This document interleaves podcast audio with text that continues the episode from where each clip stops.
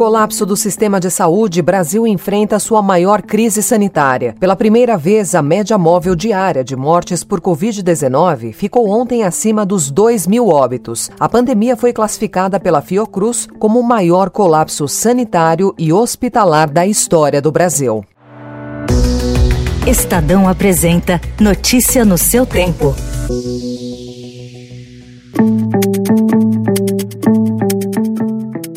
Com essa informação, começamos mais uma edição do Notícia no seu Tempo, podcast do Estadão, produzido diariamente para você ouvir as principais notícias do jornal. Hoje é quinta-feira, 18 de março de 2021. Confira outros destaques. Banco Central eleva a Selic a 2,75%. É a primeira alta em seis anos. Igrejas terão perdão de mais de um bilhão de reais em multas. Um dia antes da morte de John Lennon, peça recria delírios do assassino Mark Chapman.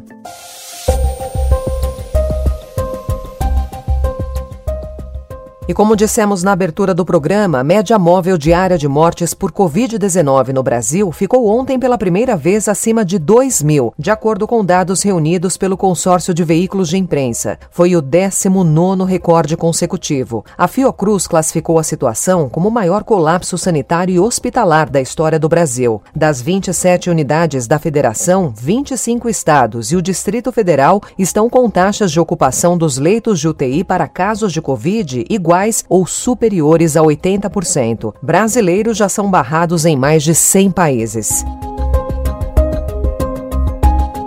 E mesmo na atual condição, os índices de isolamento social no Brasil ainda estão bem distantes dos 70% preconizados por especialistas para frear a disseminação do vírus. Segundo dados do monitor Estadão em Loco, o índice no país estava em 34,4% anteontem.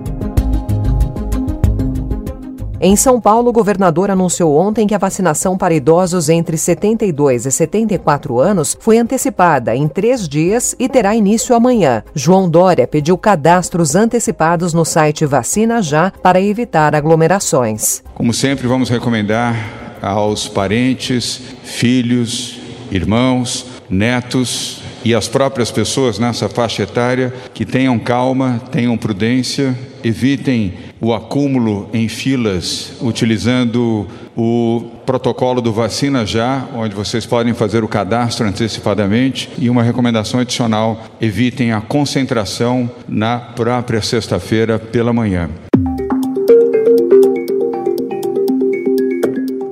Em economia, o Banco Central se viu forçado a elevar os juros para tentar conter a ameaça da inflação e surpreendeu no tamanho do ajuste. Com a alta persistente de preços, o Copom não só elevou ontem a Selic em 0,75 ponto percentual para 2,75% ao ano, mas também indicou uma nova rodada de aperto para o mês de maio. O aumento foi o primeiro em quase seis anos. Na visão de economistas ouvidos pelo Estadão, no entanto, a medida demonstra a preocupação do BC em lidar com a alta de preços e do dólar e era inevitável, embora haja divergências sobre a velocidade desse aumento. Com o aval de Jair Bolsonaro, o Congresso derrubou o veto do próprio presidente para anular dívidas de multas da Receita Federal a igrejas. Documento da liderança do governo estima que a renúncia tributária chegará a 1,4 bilhão de reais nos próximos quatro anos. De anos anteriores, devem ser revistos 222 milhões de reais em autuações. E o presidente está entre Paulo Guedes e Michele Bolsonaro. Projeto aprovado pelo Congresso com o apoio da primeira-dama, que dá direito a pessoas com visão monocular a benefício do governo, eleva gastos em 5 bilhões de reais, mas não prevê de onde virá o dinheiro. Se sancionar, Bolsonaro pode incorrer em crime de responsabilidade. Notícia no seu tempo.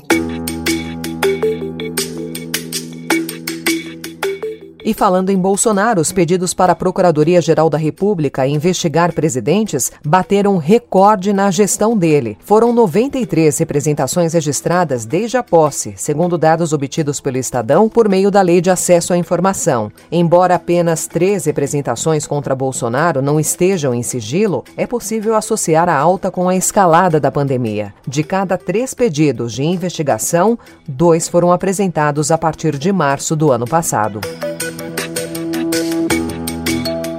E o presidente Jair Bolsonaro fez acordo com o Congresso para derrubar seus próprios vetos ao pacote anticrime, aprovado em 2019. Agora, uma das propostas resgatadas aumenta a pena para crimes contra a honra, como injúria e difamação, quando cometidos pela internet. A articulação ocorre no momento em que Bolsonaro é alvo de críticas nas redes sociais pela condução da crise de Covid-19.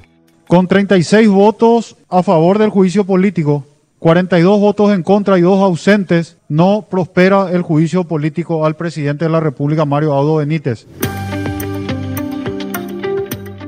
A Câmara dos Deputados rejeitou as acusações de impeachment contra o presidente do Paraguai, Mário Abdo Benítez, e seu vice, Hugo Velasquez, pela forma como o governo tem lidado com a pandemia de coronavírus poucas horas após elas serem apresentadas pela oposição. Desde o início de março, Benítez vem sendo pressionado por manifestações populares que pedem a sua renúncia.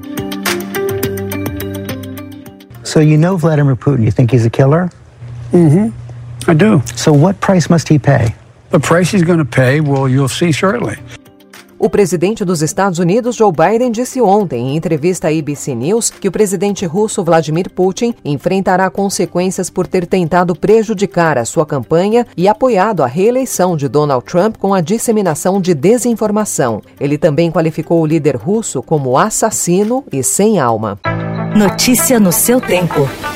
As principais notícias do dia no jornal O Estado de São Paulo.